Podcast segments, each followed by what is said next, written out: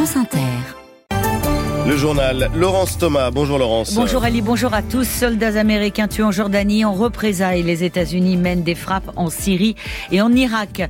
L'heure du bilan après deux semaines de colère des agriculteurs. La note est salée pour certains. À Perpignan, le marché Saint-Charles se désole de voir autant de fruits et légumes détruits, des marchandises qui ont pourri dans les hangars faute de transporteurs. Il s'appelle Jean Poulain, déclaré mort administrativement. Le septuagénaire à la retraite se bat pour prouver qu'il est bel et bien vivant. France Inter. La riposte a commencé. L'armée américaine a frappé l'Irak et la Syrie après la mort de trois militaires américains en Jordanie. Une attaque attribuée par Washington à des groupes soutenus par l'Iran. L'intervention a duré une trentaine de minutes. Un succès selon la Maison Blanche qui assure à nouveau ne pas vouloir d'une guerre avec l'Iran. L'opération américaine visait des centres de commandement et de renseignement ainsi que des infrastructures de stockage de drones et de missiles. À New York, la correspondance de Loïc Loury. Les États-Unis ne veulent de conflit ni au Moyen-Orient ni ailleurs dans le monde, mais que ceux qui veulent nous faire du mal le sachent, affirme Joe Biden.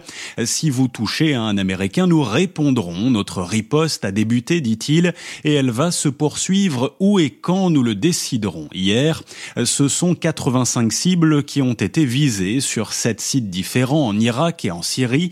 Une démonstration de force couronnée de succès, affirme la Maison Blanche, qui parle d'une opération d'une trentaine de minutes contre des combattants pro-iraniens.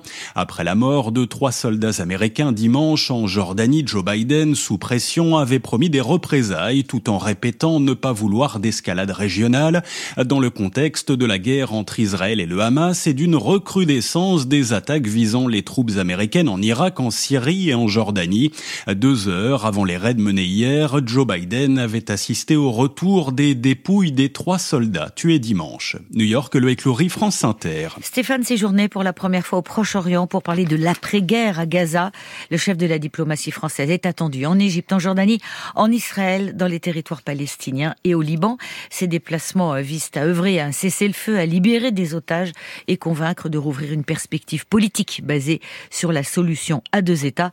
Selon les autorités israéliennes, 132 otages restent détenus à Gaza. Parmi eux, 27 ont été déclarés morts par l'armée. La France a, elle encore, trois otages dans le territoire palestinien. Après la mort de deux humanitaires français lors d'un bombardement russe dans le sud de l'Ukraine, le parquet national antiterroriste ouvre une enquête, une enquête pour crime de guerre et atteinte volontaire à la vie d'une personne protégée par le droit international humanitaire. 6h33, le mouvement des agriculteurs est sur pause, Laurence, mais c'est maintenant l'heure des comptes. Après deux semaines de colère, la facture est salée pour certains. Ainsi, le marché Saint-Charles de Perpignan a subi d'importantes pertes financières et la direction du marché a fait connaître son mécontentement. Elle comprend le ras-le-bol des agriculteurs qui croulent sous les normes, mais elle n'a pas apprécié de voir son négoce perturbé. Reportage de France Bleu Roussillon de Stéphanie Morin.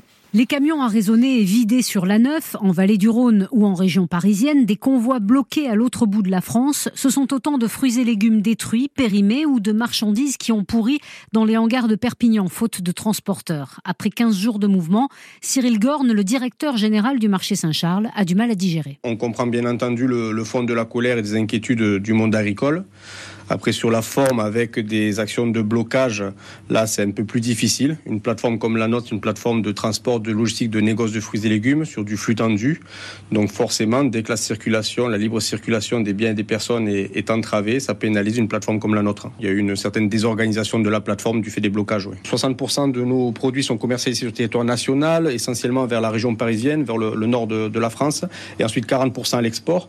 Donc, forcément, un camion qui part de Saint-Charles, si ensuite il est bloqué sur Narbonne, sur Montpellier ou, ou, ailleurs sur le territoire national, ça désorganise ensuite toute la logistique. Les équipes du marché Saint-Charles sont en train d'évaluer précisément le manque à gagner, mais les pertes pour les négociants sont déjà estimées à plusieurs centaines de milliers d'euros. Stéphanie Mora de France Bleu Roussillon. Les policiers municipaux, toujours en colère, les quelques 26 000 fonctionnaires territoriaux appellent à une mobilisation nationale ce samedi. Ils veulent obtenir une meilleure reconnaissance de leur travail, ainsi qu'une hausse des rémunérations et des retraites. Ils sont invités à se rassembler devant les préfectures de région à partir de 14h et à Paris, place de la République. On l'apprend seulement aujourd'hui, un détenu de la prison de la santé s'est évadé mercredi de l'unité hospitalière de Villejuif.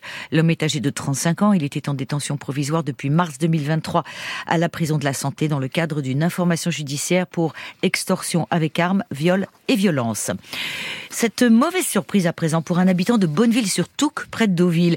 Si le courrier l'a amusé les premiers jours, la situation de Jean Poulain est aujourd'hui beaucoup moins souriante.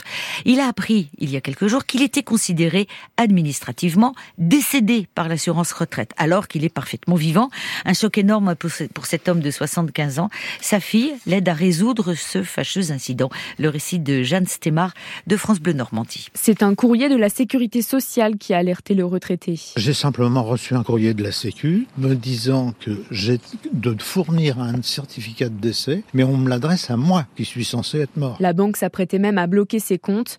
Depuis le 29 janvier, Jean Poulain subit une cascade de conséquences administratives. Maintenant, il faut que je me batte avec la Sécu parce que les remboursements, euh, quoi que ce soit, les, spécialistes que je consulte, je, euh, je serai obligé de les, comment dire, je les avancer de ma poche. Une situation qui révolte sa fille Sandrine.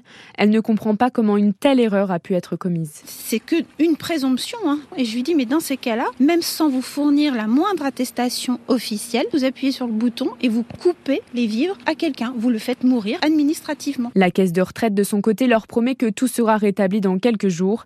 C'est ce qu'espèrent Jean Poulain et sa fille Sandrine, même s'ils craignent que la situation ne mette des mois à se régler. Selon l'assurance retraite, le dossier a été régularisé, sa suspension de retraite a été levée. En rugby, beaucoup espéraient tourner enfin la page de la Coupe du Monde et arrêter de ressasser l'élimination en quart de finale avec le début du tournoi destination hier soir au Vélodrome de Marseille. Mais ce matin, le réveil est plutôt douloureux.